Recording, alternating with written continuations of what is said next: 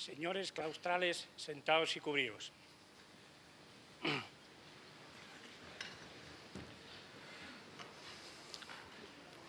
Se inicia el acto. El señor secretario general leerá el acuerdo de la universidad que motiva este acto. Acuerdos de la Junta de Gobierno otorgando la condición de doctores honoris causa de esta universidad. La Junta de Gobierno de esta universidad, en sesión celebrada el día 22 de junio de 1995, a propuesta de la Facultad de Medicina, acordó nombrar doctor honoris causa al excelentísimo señor don Fernando Monkenberg Barros y en sesión del día 21 de julio de 1995, a propuesta de la Facultad de Filosofía y Letras, acordó nombrar doctor honoris causa de esta universidad al excelentísimo señor don Mario Vargas Llosa. Y para que coste ya los efectos oportunos, extiendo la presente acta avisada por el magnífico y excelentísimo señor rector y sellada con el de esta universidad en Valladolid a 27 de noviembre de 1995. Los ilustrísimos señores decanos de la Facultad de Medicina y Letras se servirán ir a recoger y acompañar a este claustro a los excelentísimos señores doctor Fernando Monkever y doctor Mario Vargas Llosa y a los padrinos de los doctorandos.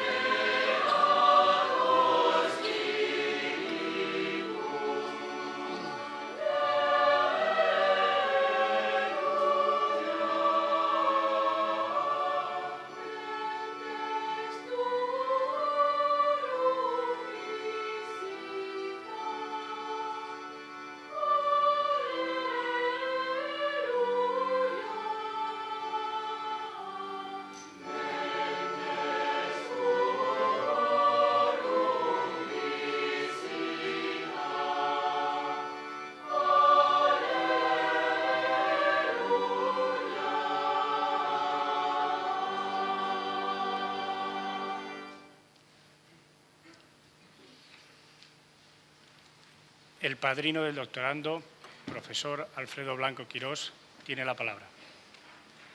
Magnífico y excelentísimo señor rector, excelentísimas e ilustrísimas autoridades, compañeros, compañeras de claustro, alumnos, alumnas, señores y señoras.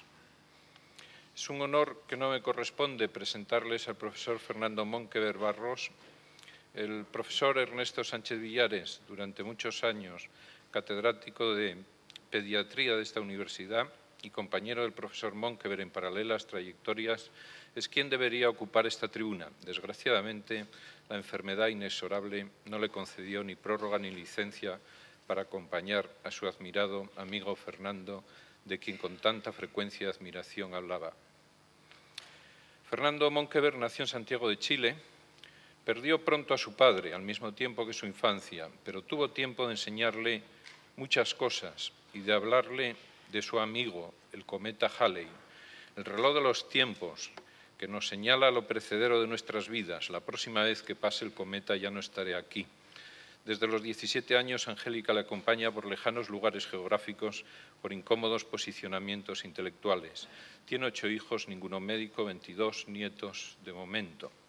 Se hizo médico en Santiago de Chile, estamos hablando de 1952. Poco después, con los arrestos del hombre joven y con cinco hijos se fue a Boston, donde trabajó como investigador en la Universidad de Harvard y fue profesor asociado de pediatría. Fernando Monkever es un hombre científico y religioso. Piensa que la propia Iglesia propició hace siglos el dualismo ciencia-religión, pero que ambas se unirán en un punto final de su andadura, como admite eh, Taylor de Chardin. De vuelta a su país, accede al puesto de profesor de nutrición en la Universidad de Chile, cargo que mantendría hasta su reciente jubilación el pasado año. Fernando Monkever asumió diferentes obligaciones universitarias, primero, por supuesto, como profesor de nutrición, pero también a otros niveles. Entre 1984 y 1990 formó parte del Consejo Superior de la Universidad de Chile, organismo constituido por todos los decanos, siendo nombrado a título personal y por unanimidad en calidad de académico distinguido. En esta época también participó en la Junta Directiva de la Universidad de Antofagasta. Desde su jubilación en la Universidad Estatal ocupa el cargo de rector de la Universidad Primaria de Santo Tomás de Santiago de Chile. Su colaboración con organismos extrauniversitarios fue constante y meritoria. En 1974 forma parte del Consejo Nacional para la Alimentación y Nutrición, entidad estatal interministerial creada para elaborar y vigilar la política nacional de la alimentación y de la nutrición. Aunque el organismo se disolvió cuatro años más tarde, la política trazada en aquel entonces le sobrevivió y todavía se aplica en su país en estos momentos. Eh, Fernando Monkever inspira y organiza una fundación privada sin ánimo de lucro denominada CONIN, Corporación para la Nutrición Infantil, nacida para recuperar de la malnutrición a miles de niños chilenos. A lo largo de 15 años, la Fundación crea 33 centros hospitalarios repartidos por todo el país y se atienden más de 50.000 niños desnutridos. La Fundación contribuye definitivamente al espectacular descenso de la mortalidad infantil ocurrido durante esos años en Chile. Ampliamente cumplido el objetivo fundacional, la actividad se amplió luego a otras facetas, como prevenir enfermedades carenciales, anomalías metabólicas o la muerte súbita del lactante. Su labor creativa no parece tener descanso, porque funda o forma parte del directorio de la Fundación de Chile, destinado a impulsar el desarrollo tecnológico de su país, del Instituto Tecnológico Corfo, del Directorio Santa María, que estudia un nuevo sistema de previsión social basado en el ahorro privado, del Fondo de Investigaciones Agropecuarias de carácter estatal incorporado en el Ministerio de Agricultura. En fin, el número y, continuidad de los premios y galardones recibidos por Fernando Monkever es muy amplio. En 1988 se le otorga quizás el premio eh, más importante, el de la Fundación Internacional para la Salud y la Paz, otorgado al personaje mundial que más contribuyó a la paz mundial, siendo al año siguiente nominado para el Premio Nobel de la Paz por una larga relación de personalidades y entidades, entre ellas la World Peace University y la World Health Foundation for Peace o la Sociedad eh, Científica Chilena. Estamos ante un pediatra que dedicó su vida a la enseñanza de la nutrición, que aplicó sus conocimientos a los necesitados, que se comprometió con la realidad social, económica y política de su país y de otros similares. Por ello, solicito se proceda a investir al excelentísimo señor don Fernando Monquever Barros con el grado de doctor honoris causa por esta universidad. Muchas gracias.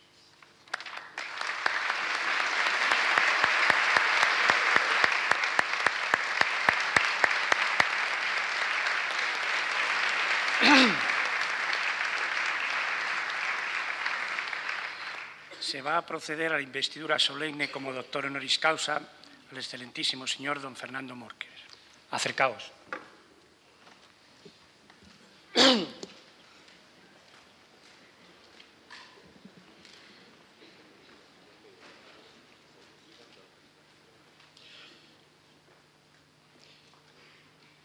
Claustro de la Universidad de Valladolid, a propuesta de la Facultad de Medicina, y en testimonio de reconocimiento de vuestros relevantes méritos, habéis sido nombrado doctor honoris causa en virtud de la autoridad que me está conferida, os entrego dicho título. Y se os impone como símbolo el birrete laureado.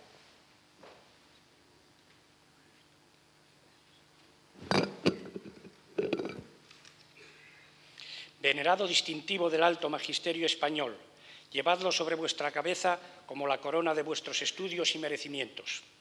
Vuestro padrino os entregará los demás atributos de dicho nombramiento. En primer lugar, el libro de la ciencia, que os cumple cultivar y difundir con el fin de que sea para vosotros significación de que por grande que vuestro ingenio fuere, debéis rendir reverencia y culto a quienes fueron vuestros predecesores recibid el anillo que en la antigüedad se entregaba en esta venerada ceremonia como emblema del privilegio de firmar y sellar los dictámenes, consultas y censuras de vuestra ciencia y profesión. Recibid finalmente los guantes blancos, símbolo de la fuerza que deben conservar vuestras manos y signo también de vuestra alta categoría.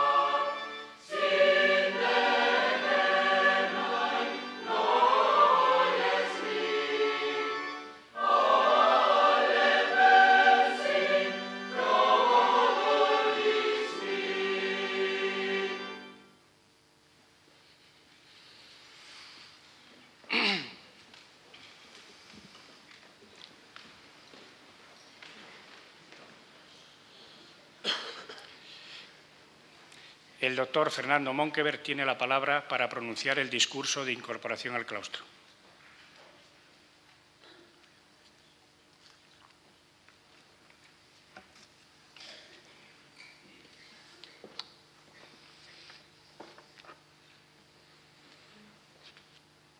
Magnífico y excelentísimo señor rector, excelentísimos e ilustrísimos señores claustrales, señoras y señores,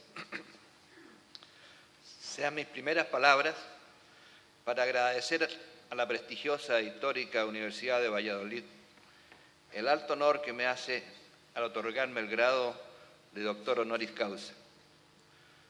Debo reconocer que este es el momento más importante de mi vida académica y por ello me invade un sentimiento muy profundo. Vayan mis agradecimientos muy especiales a aquellos que se han fijado en mi nombre y que se han dado la molestia de analizar mis antecedentes. En esta magna ocasión no puedo dejar de recordar al profesor Ernesto Sánchez Villares, que durante tanto tiempo me otorgó el privilegio de su amistad. En su humanismo y bondad me ha inspirado más de una vez para actuar en la vida sin duda que él hubiese deseado estar aquí presente. En una ocasión como esta, se espera de quien recibe el título se refiere de alguna forma a lo que ha hecho o a las razones por lo cual lo ha hecho. Dado la brevedad del tiempo, quisiera solo referirme más bien a esto último. ¿Por qué lo he hecho? Debo confesar que desde un comienzo de mi carrera me sentí impactado por las injusticias y desigualdades sociales que estaban presentes en la sociedad en que me tocó nacer. Al constatarlas y desear intervenir, se pueden despertar por lo menos dos reacciones diferentes. Una, culpar a terceros y tratar de individualizarlos y contra ellos dirigir la acción. Otra, en cambio, reconocer que ya sea por acción u omisión, todos lo somos y que por lo tanto no podemos eludir por siempre nuestra responsabilidad. Yo he tratado de asumir la mía. Es en este sentido que mi actividad ha estado dedicada a la investigación científica con el claro propósito de utilizarla como un instrumento en la búsqueda de la justicia y de la paz. he mezclado la investigación básica, aplicada y operacional, tratando de buscar un camino que nos acerque como primer paso a la igualdad de oportunidades. Mi compromiso no se ha limitado a generar los conocimientos necesarios, sino además que estos mismos sean realmente utilizados para lograr inducir el cambio. Para terminar, no quisiera dejar de reconocer que lo que hemos logrado está muy lejos de ser el resultado de una acción individual. Muy por el contrario, son muchos los que se han sumado a esta misma tarea. Y al recibir yo esta tan alta distinción, anímicamente la estoy compartiendo con todos ellos. Muchas gracias.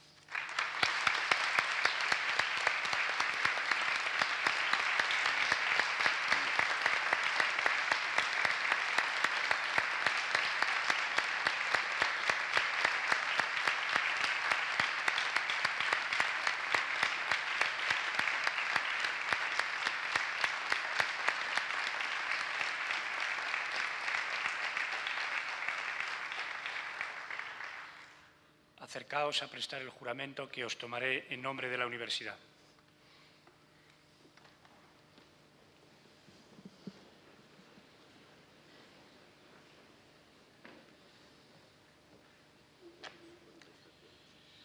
Prometéis siempre y donde quiera que estuviereis guardar los derechos y privilegios y el honor de esta universidad y que siempre la ayudaréis y prestaréis favor y consejo en las obras y asuntos de la misma cuantas veces fuera requerido, Así lo prometo y así lo quiero. Excelentísimo Señor, os admito e incorporo al claustro de doctores de la Universidad de Valladolid con todos los honores y privilegios de que puedan gozar los demás doctores de dicha universidad y en señal de la paz y cordialidad con que debéis ejercer vuestro ministerio científico, os abrazo y os ruego abracéis a los doctores del claustro universitario aquí presentes.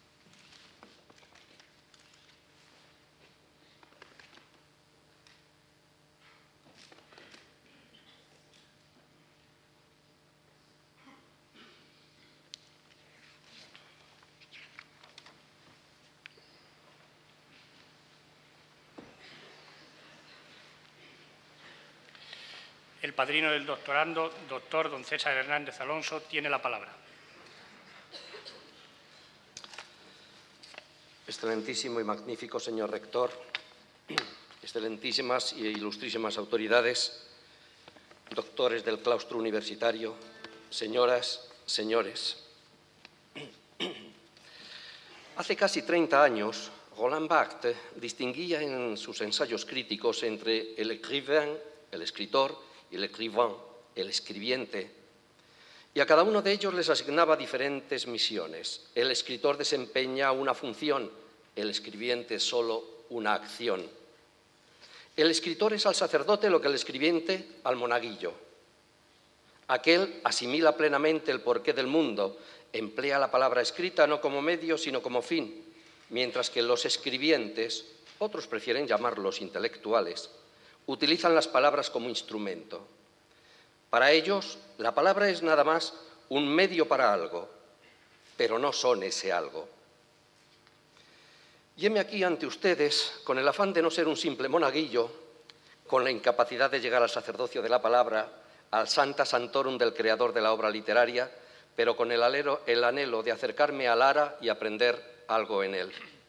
Quizás la condición de lingüista, que también utiliza a fin de cuentas la lengua como un fin en sí misma, como instrumento y objeto de su labor a un tiempo, me permita ocupar un lugar intermedio, ojalá, al menos el de tonsurado, entre el monaguillo y el presbítero.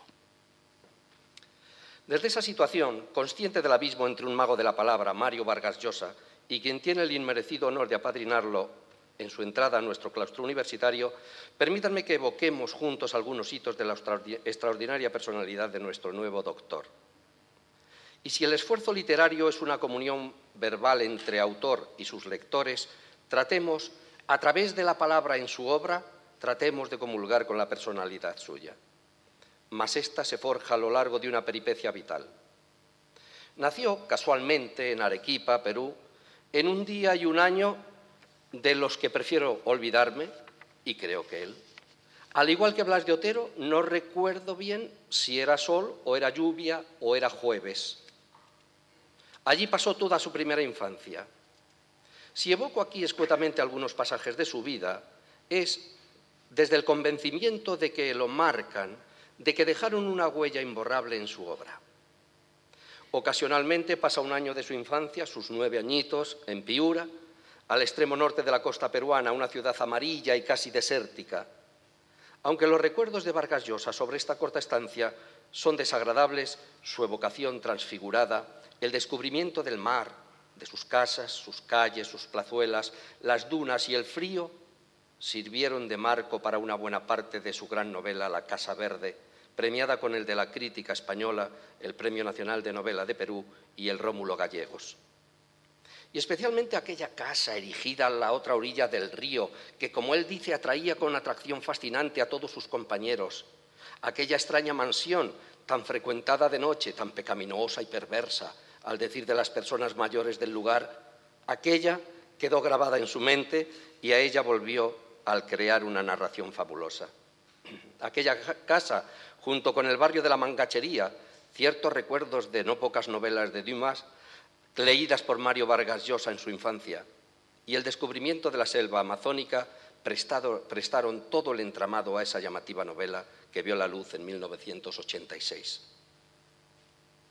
Su corta estancia en la Academia Militar Leoncio Prado, que a nuestro personaje debió parecerle eterna, de 1950-52, sería asimismo el escenario fundamental de su primera novela, La ciudad y los perros, por la que recibió, entre otros, el Premio de la Crítica en 1963. Su viaje en 1958 a la región del Alto Marañón, en plena Amazonia, acompañando a un ilustre antropólogo mexicano, le permitió descubrir otro rostro, hasta entonces para él desconocido, de su país y llenó de nuevas imágenes su mente, tan hondas y arraigadas que más tarde sirvieron de marco también a dos de sus novelas, a La Casa Verde y a Pantaleón y las visitadoras. Su primer trabajo cara al público, como locutor en Radio Panamericana de Lima, años 1953-54, le dio la oportunidad de conocer bien a un popularísimo locutor, guionista de la radio vecina, Radio Central, el personaje más popular de aquellos pagos, por sus radioteatros, que terminó al final loco. Pues ese especialísimo tipo humano fue el germen de uno de los protagonistas de la tía Julia y el escribidor. Y para corroborar aún más que casi todos sus escritos se basaron en recuerdos de su vida, en esta misma novela nos cuenta detalladísimamente, entre velos de decoro, la historia de su primer matrimonio y lo que significó para él. Enumerar sus cuantiosos premios y galardones sería interminable, mas quiero recordar aquí algunos que tienen para nosotros un especial relieve e interés. Es doctor honoris causa por siete universidades ya. En 1986 ganó el Premio Príncipe de Asturias de las Letras. En 1993 obtiene el Premio Planeta con Lituma en los Andes. El pasado año recibe el Cervantes y además fue elegido miembro de la Real Academia Española. Este año, en fin, acaba de recibir merecidamente el premio Jerusalén. Tal vez yo debiera haber hecho una laudatio ortodoxa del doctorando. Intencionadamente renunciado a ello. Era una tarea tan fácil. Tan fácil, tan fácil que se cumple con solo decir, señores, es Mario Vargas Llosa. Por lo tanto, y por todo ello, Domine Rector, petogradum doctoris in filosofia et literis Domino Mario Vargas Llosa.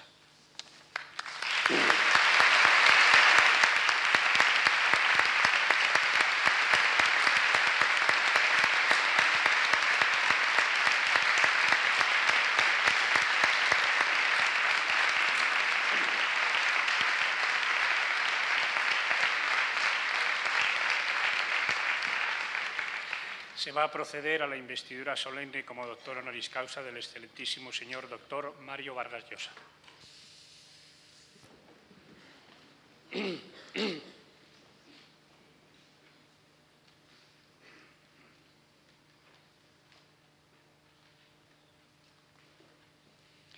Por el claustro de la Universidad de Valladolid, a propuesta de la Facultad de Letras y en testimonio de reconocimiento de vuestros relevantes méritos, habéis sido nombrado doctor honoris causa en virtud de la autoridad que me está conferida. Os entrego dicho título y se os impone como símbolo el birrete laureado.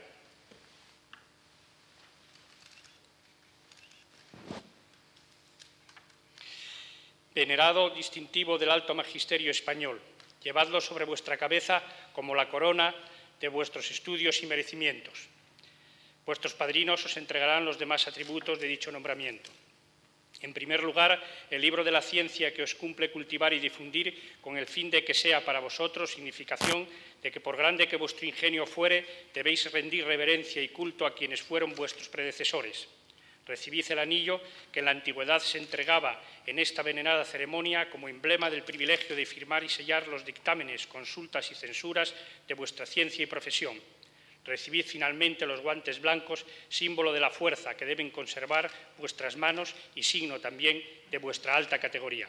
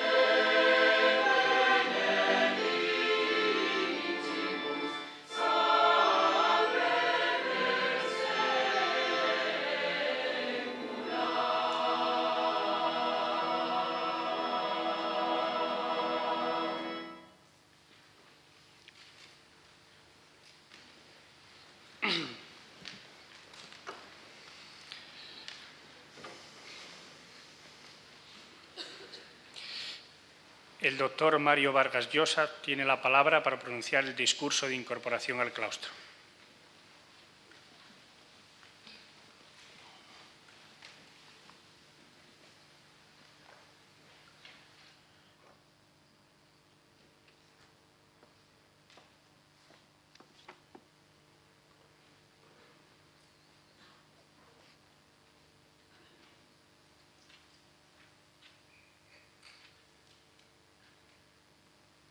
Magnífico y excelentísimo señor rector,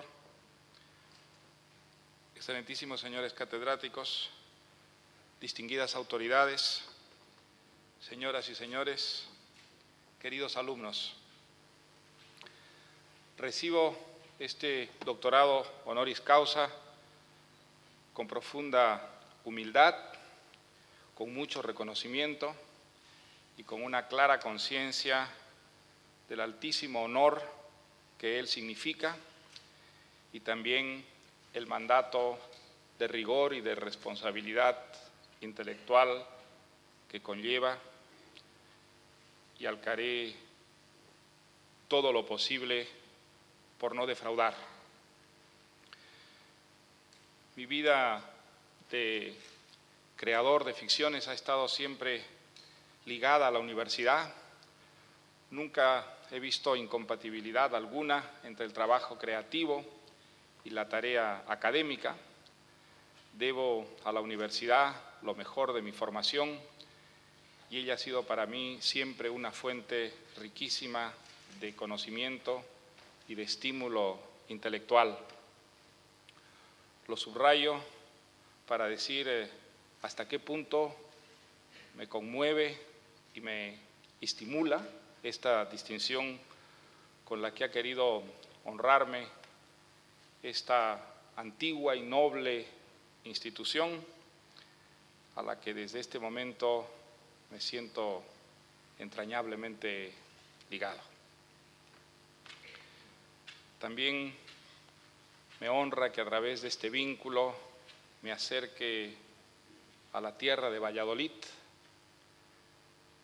descrita con tanto talento y con tanta elegancia, por don Miguel Delibes, cuya presencia aquí también considero una distinción más. Y sin más procedo a leer mi discurso de incorporación que versará sobre el compromiso del escritor. Acercaos a prestar el juramento que os tomaré en nombre de la universidad.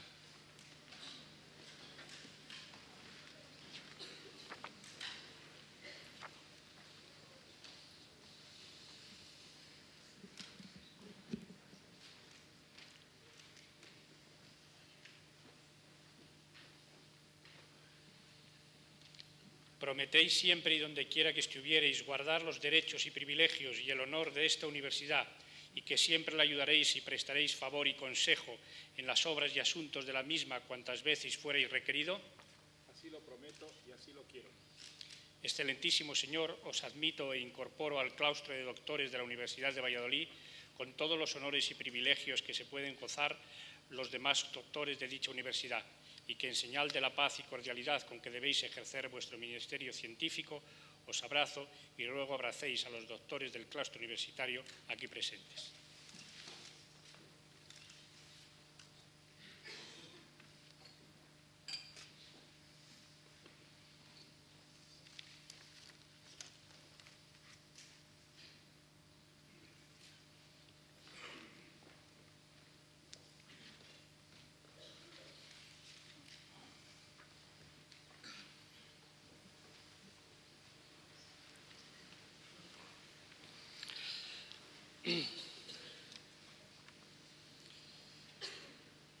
Excelentísimos e ilustrísimos señores, nuevos doctores honoris causa, claustro universitario, señoras y señores.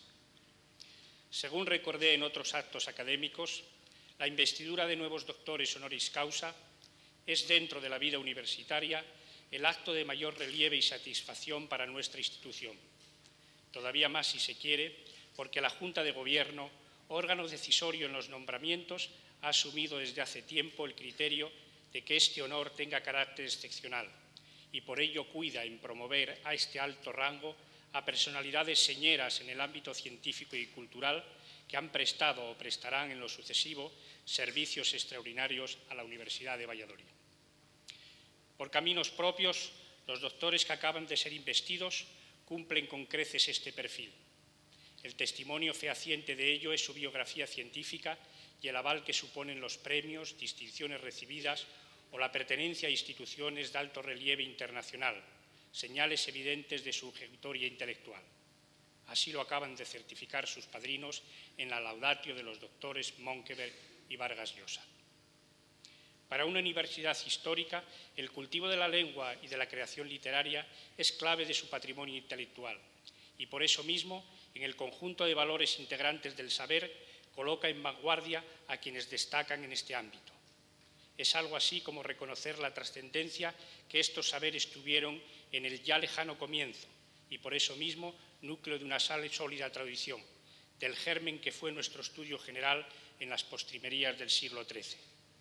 Desde entonces, según confirma Alcocer en sus anales universitarios, nuestra universidad adquirió un noble prestigio en las cátedras de leyes, medicina y humanidades, destacando los maestros que en ella impartieron doctrina en esta ciudad, que también fue corte, y de donde cruzaron los mares para enseñar en las universidades hermanas de la América hispana.